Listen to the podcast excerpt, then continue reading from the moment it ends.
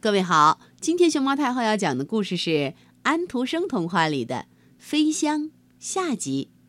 它的作者是丹麦的克里斯蒂安·安徒生，叶君健翻译，海燕出版社出版。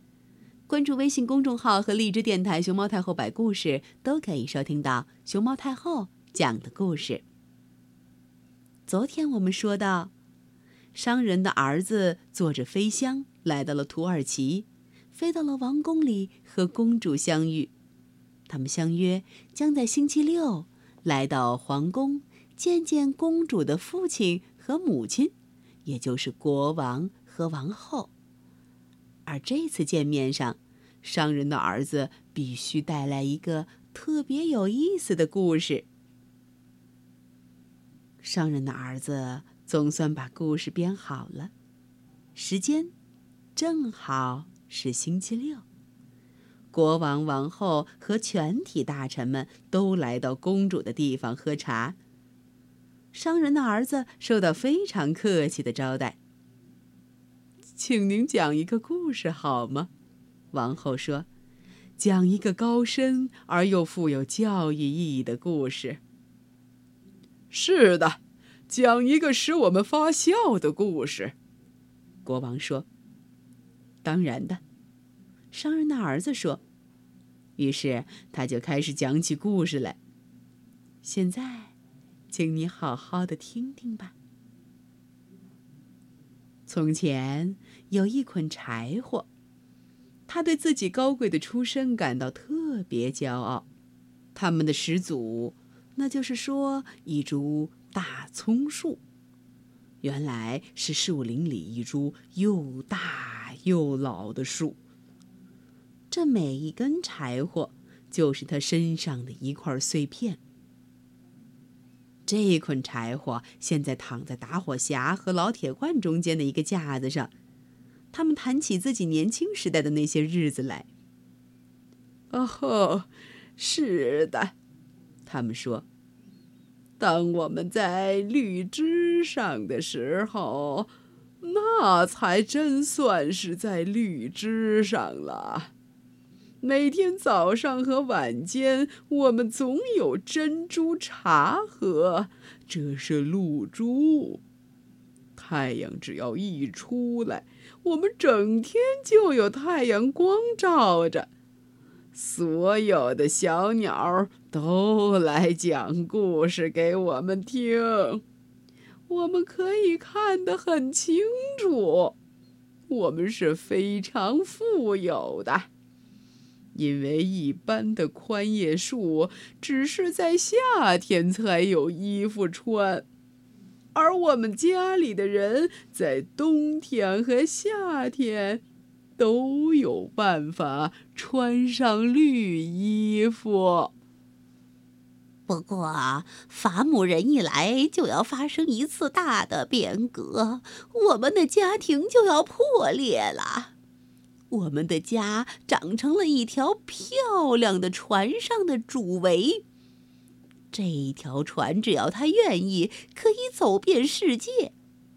别的枝子就到别的地方去了，而我们的工作却只是为平凡的人点火。因此，我们这些出自名门的人就到厨房里来了。我的命运可不同。站在柴火旁边的老铁罐说：“我一出生来到这个世界上，就受到了不少的摩擦和煎熬。我做的是一件实际工作，严格的讲，是这屋子里的第一件工作。”我唯一的快乐是在饭后干干净净的、整整齐齐的躺在架子上，同我的朋友们扯些有道理的闲天儿。除了那个水罐偶尔到院子里去一下以外，我们老是待在家里的。我们唯一的新闻贩子是那位到市场去买菜的篮子。他常常煞有介事的报告一些关于政治和老百姓的消息。是的，前天有一个老罐子吓了一跳，跌下来打得粉碎。我可以告诉你，他可是一位喜欢乱讲话的人呢。你的话未免讲的太多了一点儿，打火侠说。这时，一块铁在碎石上擦了一下，噗，火星散发出来。我们能不能把这个晚上弄得愉快一点儿？对，我们还是来研究一下谁是最高贵的吧。柴火说。不，我不喜欢谈论我自己。罐子说：“我们还是来开一个晚会吧。我来开始，我来讲一个大家经历过的故事，这样大家就可以欣赏它。这是很愉快的，在波罗的海边，在丹麦的山毛榉树林边。这是一个很美丽的开端。”所有的盘子一起说：“这的确是我所喜欢的故事。”是的，我就在那儿一个安静的家庭里度过我的童年。家具都擦得很亮，地板洗得很干净，窗帘每半月换一次。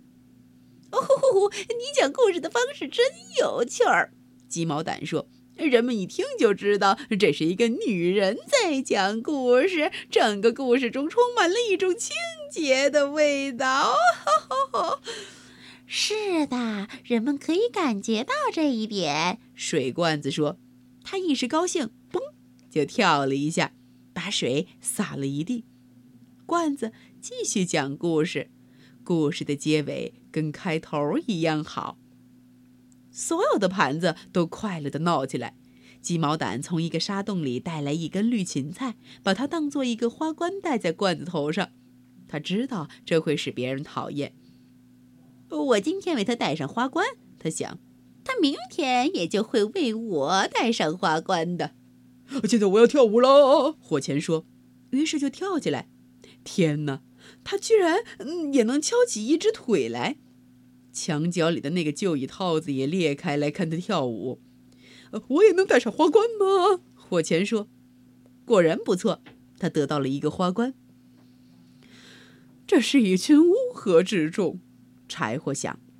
现在开水壶应该唱歌，但是他说他伤了风，除非他在沸腾，否则就不能唱。但这不过是装模作样罢了，除非在主人面前站在桌子上。否则他是不愿意唱的。老鹅毛笔坐在桌子边，女佣人常常用它来写字。这支笔并没有什么了不起的地方，它只是常被深插在墨水瓶之中。